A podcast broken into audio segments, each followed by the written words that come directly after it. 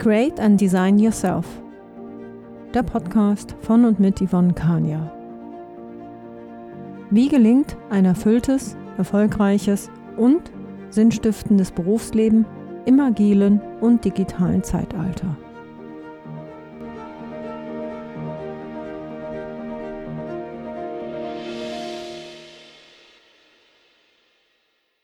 Hallo und herzlich willkommen zum heutigen Podcast. Der digitale Globus, das ist das Thema. Und am Ende des Podcasts wirst du wissen, auf welchem Platz Deutschland im Digitalisierungsindex steht, welche Branchen den stärksten digitalen Wandel gemacht und noch machen werden und wie digital ist die Automobilbranche. Alle Informationen, Quellen werden in den Shownotes verlinkt. Deutschland auf Platz 17. In einer Innovationsstudie wird gesagt, dass Deutschland bei der Digitalisierung sich im Mittelfeld befindet. In einem aktuellen von 2018 neuen Digitalisierungsindex landet Deutschland hinter anderen Industrienationen im Mittelfeld auf Rang 17.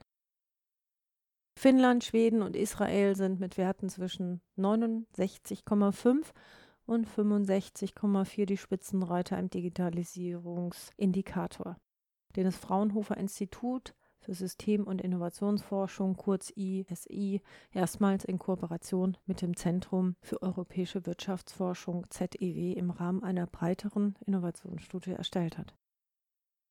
Damit liegt Deutschland mit 44,3 Punkten auf Rang 17 hinter Ländern wie zum Beispiel Irland, Taiwan und Frankreich. Was sind die Gründe dafür? Wieso geht es nicht ganz hoch bis an die Spitze? Wieso stehen wir nicht auf Platz 1? Ein Grund ist der mangelnde Breitbandausbau. Wir haben eine gute Infrastruktur in den Großstädten. Das lässt allerdings auf Dörfern und in ländlichen Umgebungen deutlich nach.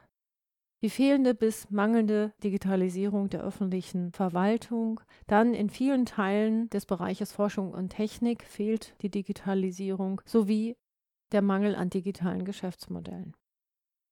In einem Bericht der Studie heißt es, dass Deutschland insbesondere beim Ausbau der zukunftssicheren Glasfaserinfrastruktur im internationalen Vergleich deutlich zurückbliebe. Und daraus ergeben sich die Wettbewerbsnachteile für die deutsche Wirtschaft. Ich wollte wissen, welche Branchen den stärksten digitalen Wandel bisher gemacht haben und wie die Zukunft der einzelnen Branchen aussieht. Die Informations- und Kommunikationstechnologie führt nach wie vor die Spitze der Digitalisierung an. Im Jahre 2018 erreicht sie einen Wirtschaftsindex im Bereich Digital von 74 Punkten und liegt damit 20 Punkte über dem Durchschnitt aller Unternehmen der gewerblichen Wirtschaft. In den nächsten fünf Jahren soll sich der Digitalisierungsgrad der Informations- und Kommunikationstechnologiebranche noch um weitere drei Punkte steigern. Einen deutlichen Digitalisierungsschub erwarten die Finanz- und Versicherungsunternehmen, die derzeit auf Platz 3 des Branchenrankings liegen. Sie rechnen bis 2023 mit einem Plus von 8 auf dann 69 Indexpunkte. Sollte die Prognose so zutreffen, würde die Finanz- und Versicherungsbranche das Segment der wissensintensiven Dienstleistungen, zum Beispiel der Unternehmensberatung, der Marktforschungsinstitute und sogar der Medienindustrie, überholen und damit auf Platz 2 der Branchenrankings vorrücken. Ich kann das sogar bestätigen. Ich nehme die Finanz- und auch die Versicherungsbranche gerade in den Printmedien sehr deutlich wahr. Mir sind aufgefallen zum Beispiel Werbungen, die da heißen, die Zukunft der Finanzierung. Digitale Finanzierungen für erfolgreiche Unternehmen. Da wird Werbung gemacht wie wenig Aufwand durch digitale Prozesse, persönlicher Ansprechpartner und ohne dingliche Sicherheiten. Oder ein anderes Beispiel, auch in der Finanz- und Versicherungsbranche ist, investieren heißt Zukunft zu gestalten ihre digitale Vermögensverwaltung von. Ich will jetzt hier keine Werbung machen. Also man merkt, ähm, die Finanz- und die Versicherungsbranche breitet sich in der Digitalisierung weiter aus und das ist auch spürbar in den Medien. Kommen wir zum Handel. Da haben wir einen Digitalisierungsgrad von 54 Punkten. Und das ist der aktuelle Durchschnitt aller Unternehmen der gewerblichen Wirtschaft. Die Branche gibt sich zurückhaltend, was weitere Digitalisierungsvorhaben betrifft, und es wird in den nächsten fünf Jahren keine signifikanten Fortschritte geben. Kommen wir zu dem Bereich, der mich sehr interessiert. Äh, in demselben Zeitraum prognostizieren die Maschinenbauer ein moderates Digitalisierungstempo. Man geht davon aus, plus zwei und damit sind sie mit 50 Punkten ähm, sozusagen an dem Digitalisierungsgrad des Handels, womit sie die am stärksten digitalisierte Industriebranche blieben. Im Vergleich dazu hat der Fahrzeugbau mit einem aktuellen Digitalisierungsindex von nur 40 Punkten noch deutlichen Nachholbedarf. Daran dürfte sich in den nächsten fünf Jahren auch wenig ändern. Die Branche erwartet nur ein geringeres Digitalisierungswachstum. Das Gesundheitswesen mit 37 Punkten ist wie in den vergangenen Jahren das Schlusslicht des Branchenvergleichs. Allerdings gehen die Unternehmen von einer deutlichen Verbesserung des Digitalisierungsgrades aus. Und das um fünf Punkte in den nächsten fünf Jahren. Dann würde der Gesundheitssektor mit dem Fahrzeugbau gleichziehen. Beide Branchen rechnen für 2023 mit einem Digitalisierungsindex von 42 Punkten.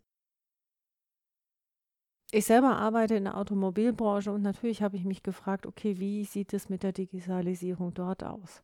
Welche Chancen und Herausforderungen stehen in der Digitalisierung in der Automobilbranche an?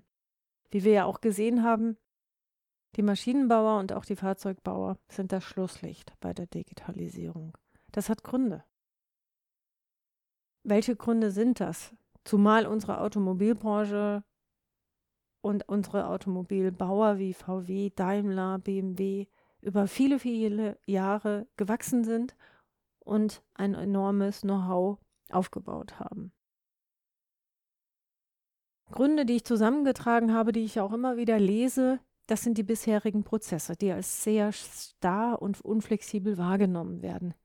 Nun bin ich der Meinung, am Ende eines Tages muss am Fließbandende ein Auto natürlich dementsprechend herauskommen. Und bis es dahin kommt, sind sehr, sehr viele Schritte notwendig und dazu brauchen wir Prozesse. Ich habe das eingehend in einem Podcast mit Thea Beuerstein erwähnt. Immer wieder wird auch gesagt, okay, lass uns doch gucken, wie machen es Startups. Kann man ein großes Unternehmen mit einem Startup zum Beispiel vergleichen? Wir haben Sono Motors zum Beispiel. Es gibt ähm, aktuell einen sehr guten Podcast über Sono Motors, die eben einen Elektrowagen von der Pike auf konzipieren. Ein Stuttgarter Start-up, die dementsprechend zum Beispiel die Produktion auch ausgelagert haben, was ja unsere großen Automobilbranche nicht tut. Ja, das heißt, Produktion und auch die Prozesse, die dazugehören, sind sozusagen in langjährigem Aufbau vonnöten gewesen. Ein weiterer Punkt ist oder eine weitere Herausforderung ist der Kulturwandel. Der Kulturwandel und viele weitere Zukunftsthemen sowie die Innovation sind für die Zukunft der Automobilhersteller entscheidend. Und darüber hinaus stellt sich mir allerdings auch noch die Frage, reicht das denn aus und ist die Branche schnell genug? Muss sie schnell genug sein? Es geht immer wieder darum, Know-how aufzubauen und dass sich auch die Kernkompetenzen natürlich mit der zunehmenden Digitalisierung ändern. Auch das habe ich in einem meiner Blogs eingehend behandelt und auch in einem meiner Podcasts unter anderem mit Christian Beinke. Es gibt natürlich auch Optionen. Sicher, man hat Design Labs, man hat Innovation Labs, man kooperiert mit den Startups, man geht mit Universitäten zusammen und ähnliche andere Konzepte.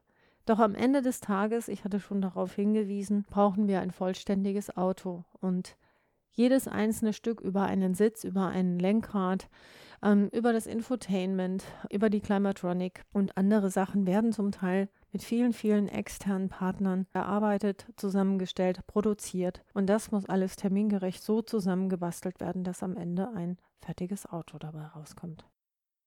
Ich denke nicht, dass sich die traditionellen Automobilhersteller den Markt einfach wegnehmen lassen. Die zunehmende Digitalisierung in der Automobilbranche wird einfach äußerst spannend werden. Das war's für heute. Vielen Dank fürs Zuhören. Bleib agil, erfreue dich an dem Wandel und gestalte ihn mit. Ich freue mich über eine positive Bewertung und eine Empfehlung, wenn dir dieser Podcast gefallen hat. Informationen und Links, unter anderem zu meinen Hörbüchern und meinem Blog, sind im Internet unter anderem auf meiner Webseite www.yvonne-kania.de zu finden.